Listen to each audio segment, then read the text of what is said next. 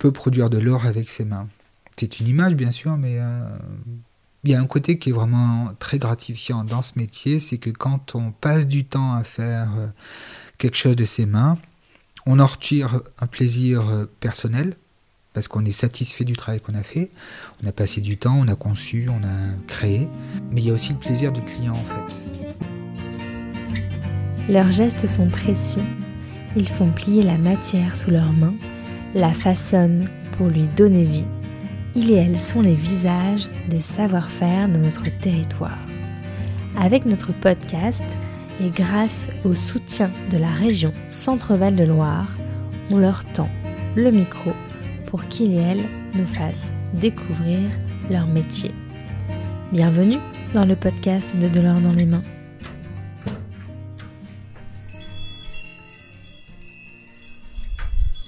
Au cœur du vieux tour, feutré dans de vieilles pierres, on peut voir par la fenêtre Pascal tracer les esquisses de son futur vitrail. Après une première vie dans le web et le graphisme, Pascal est devenu un magicien du verre qu'il transforme en vitrail. Il le dessine, le peint, le découpe et l'assemble pour lui donner corps. On a rendez-vous dans son atelier pour qu'il nous raconte son histoire. Bonjour Pascal. Bonjour. Merci de nous accueillir dans votre, votre atelier au cœur de Tours.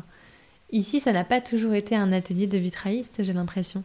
Alors, c'est le quartier du Petit Saint-Martin. Et il y a une association euh, dont je fais partie qui regroupe en fait des artisans, des artistes et des galeries d'art qui s'appelle le, le quartier des arts, tout simplement. Et vous, donc, vous êtes artisan vitrailliste depuis quelques années. C'est quoi votre histoire? J'étais graphiste, j'ai travaillé 20 ans dans la communication, donc sur un ordinateur, euh, dans le virtuel, je vais dire.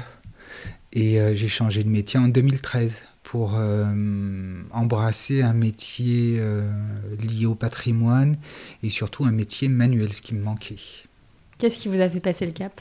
Déjà le, le, rendu des vitraux. J'ai travaillé l'image pendant 20 ans. J'adore tout ce qui est visuel, les arts visuels.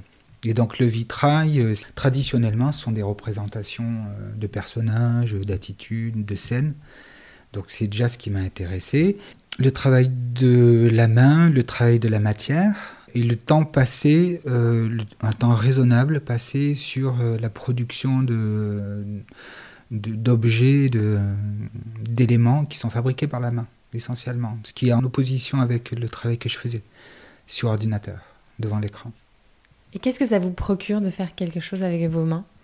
Un grand bien-être, une satisfaction réelle, un rapport au temps qui est complètement différent où euh, lorsque j'étais dans la communication, c'était un, un, travail rapide, euh, virtuel, comme je disais. Et là, le fait de travailler avec la main, le fait d'essayer de, de, produire des, des, œuvres le plus parfait possible, ça demande du temps. Donc il y a un rapport au temps qui est complètement différent. Quand on pense euh, au monde du vitrail, on pense plus à la restauration parce qu'on pense beaucoup plus euh, aux vitraux de nos églises. Mais vous, vous faites beaucoup de réalisations euh, contemporaines. Vous faites d'ailleurs plus de créations que de restauration Oui, dès le début, je me suis orienté vers la création parce que c'était mon métier, en fait, créatif. Dans la communication, là, je reste dans la création pour les particuliers. Ce qui ne veut pas dire que je ne fais pas de restauration. Et qu'est-ce que ça change de faire plutôt plus de la création contemporaine que, la, de, que de la restauration? On est libre, on est beaucoup plus libre que dans la restauration. Disons que dans la restauration, le métier est différent, donc c'est toujours le métier de vitrailliste, mais euh, on a des contraintes qui sont liées euh, aux vitraux qu'on restaure, euh, à l'édifice dans lequel on travaille. Il y a le respect des règles, ce qui ne veut pas dire que je ne respecte pas les règles quand je fais de la création, mais je suis plus libre dans le sens où je crée moi-même mes pièces. Et ça, c'est jouissif. c'est un plaisir euh, intense parce que j'ai aucune contrainte. Et est-ce que c'est strictement le même savoir-faire, les mêmes procédés, les mêmes matières? Sur la base, oui parce qu'on travaille de façon traditionnelle, même si on adapte un petit peu sa façon de travailler euh, à ce qu'on fait. Mais comme il y a plus de liberté, après, euh, on a ces petites astuces et ces petites combines qui permettent de détourer certaines tâches qui sont un petit peu fastidieuses. Et donc là, par exemple, vous êtes en train de, de faire une création d'un vitrail aux couleurs transparentes et marron, avec un emblème au milieu. Oui. C'est pourquoi? C'est pour qui? Alors, en Touraine et dans la région Centre-Val de Loire, il y a beaucoup de petits châteaux privés qui date euh, très souvent de fin 19e, donc très classique, néo-gothique on va dire. Et là, le client voulait une vitrerie euh, très classique, traditionnelle. Donc j'ai présenté trois maquettes, une très traditionnelle et deux plus contemporaines. Ils ont choisi la première, avec la reproduction d'un blason qui se trouve sur la façade de leur château, de leur petit château qui sont les armoiries de la personne qui a construit le, fait construire le, château. Et donc concrètement, quand vous avez une commande comme ça, euh, comment ça se passe? Vous allez d'abord chez euh, le client, prendre des mesures, réfléchir avec lui à, ce dont il a envie? Alors souvent, les clients passent à l'atelier ou m'appellent. Et dans ce cas-là, il y a deux possibilités. Soit ils passent et on discute euh, déjà pour savoir à peu près ce qu'ils veulent soit je me déplace si euh, je les ai par téléphone. Et en effet, euh, alors il y a une longue phase de dialogue pour savoir exactement ce qu'ils aiment. Moi, j'ai des questions classiques. Est-ce que vous avez voyagé? J'aime bien m'imprégner de l'atmosphère de l'endroit, de la pièce et de l'environnement. La pièce où sera installé le vitrail ou les vitraux. Et donc il y a un long dialogue et ensuite euh, c'est la phase de création. comment elle se passe la phase de création? Je vois que vous avez un ordinateur, j'imagine que votre passé de graphiste vous sert quand même. En fait c'est une phase qui est relativement euh, longue parce que je fais des recherches iconographiques, c'est-à-dire de, de visuels sur Internet. Donc il y a des applications comme Pinterest, Google Images qui m'aident en fonction de ce que je veux. Euh, et, ensuite, donc, c'est le travail de l'image en premier temps, et ensuite, c'est le travail de maquette. Et ça, je reprends les mêmes termes que j'utilisais quand j'étais euh, graphiste. C'est l'occasion de dire aux jeunes que le numérique irrigue beaucoup votre métier. Oui, pas de plus en plus parce qu'il faut faire la part des choses. Hein. Il ne faut pas que ça, le, numérique euh, accapare tout le temps en fait. Il faut savoir se détacher et travailler de façon traditionnelle, travailler le, avec ses mains, la matière, le verre, le plomb. Et ça, euh, le numérique ne, le fera jamais, ne le permettra jamais.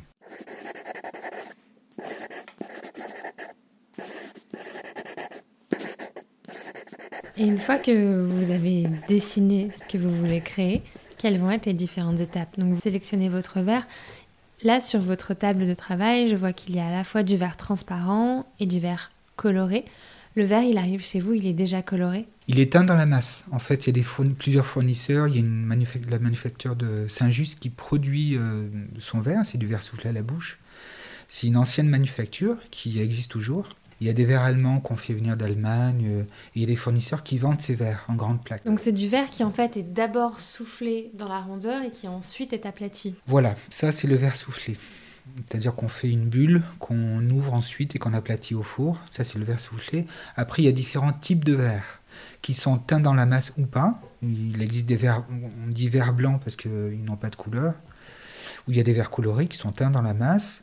Et là, il y a des verres coulés, il y a des verres euh, imprimés, il y a des verres euh, martelés, il y a diverses textures existantes. Et on travaille ces verres-là. On découpe nous-mêmes le, le verre avec un coupe-verre. C'est quoi vos autres outils? Alors il y a plusieurs outils, il y a le couteau à plomb, il y a le coupe-verre, euh, il y a les règles forcément, il y a les clous de montage, euh, la marteline qui permet d'enfoncer les clous, euh, il y a plusieurs outils, il y a à peu près une quinzaine d'outils, il y a l'ouvre-plomb. Ça nous aide, mais c'est avant tout la main qui travaille. C'est-à-dire que la précision, elle vient de la main. Et des yeux? Et des yeux et de la concentration, forcément.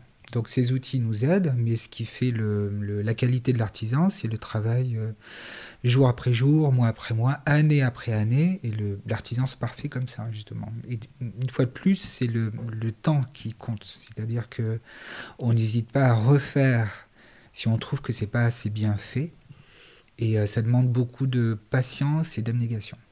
Et vous pensez à quoi quand vous faites avec vos mains? À rien, à ce que je fais. je me souviens quand j'ai commencé le, à être formé chez un maître verrier à Paris, J'étais donc à Paris, je prenais le scooter, je suis toujours un petit peu excité en scooter parce que c'est stressant. Et lorsque je sortais de l'atelier euh, le soir, j'avais l'esprit complètement euh, vidé et j'étais serein. Donc c'est un métier qui, euh, qui relaxe énormément. Une fois que vous avez votre verre et que vous l'avez découpé avec votre, votre coupe-verre, vous placez ça sur une feuille de papier sur laquelle vous avez déjà tracé les contours du vitrail voilà, ce qui sert de support en fait pour savoir où on en est quand on fait le montage. Je le fais pas toujours, euh, là je le fais quand même ces derniers temps pour être sûr, quand, surtout quand ce sont des, panneaux qui sont un petit peu plus grands.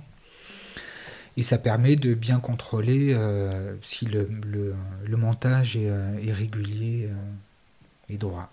Et ensuite, ce qui va relier les morceaux de verre entre eux, c'est le plomb. Oui. Le plomb, il arrive de façon rigide chez vous? C'est toujours euh, rigide, plus ou moins rigide. Donc c'est un mélange de plomb euh, et d'étain. Donc en fonction de la quantité d'étain, il est plus ou moins rigide. Plus il y a d'étain, plus euh, il est rigide. Mais en effet, en fait, il faut imaginer le vitrail, comme on dit toujours, c'est un puzzle. Donc c'est un, assemblage de pièces découpées à la main et qu'on assemble les unes avec les autres à l'aide de rubans de plomb. Donc on monte le, puzzle, on reconstruit le puzzle pièce par pièce et on glisse ces, euh, pièces de verre qui sont découpées à la main dans les rubans de plomb.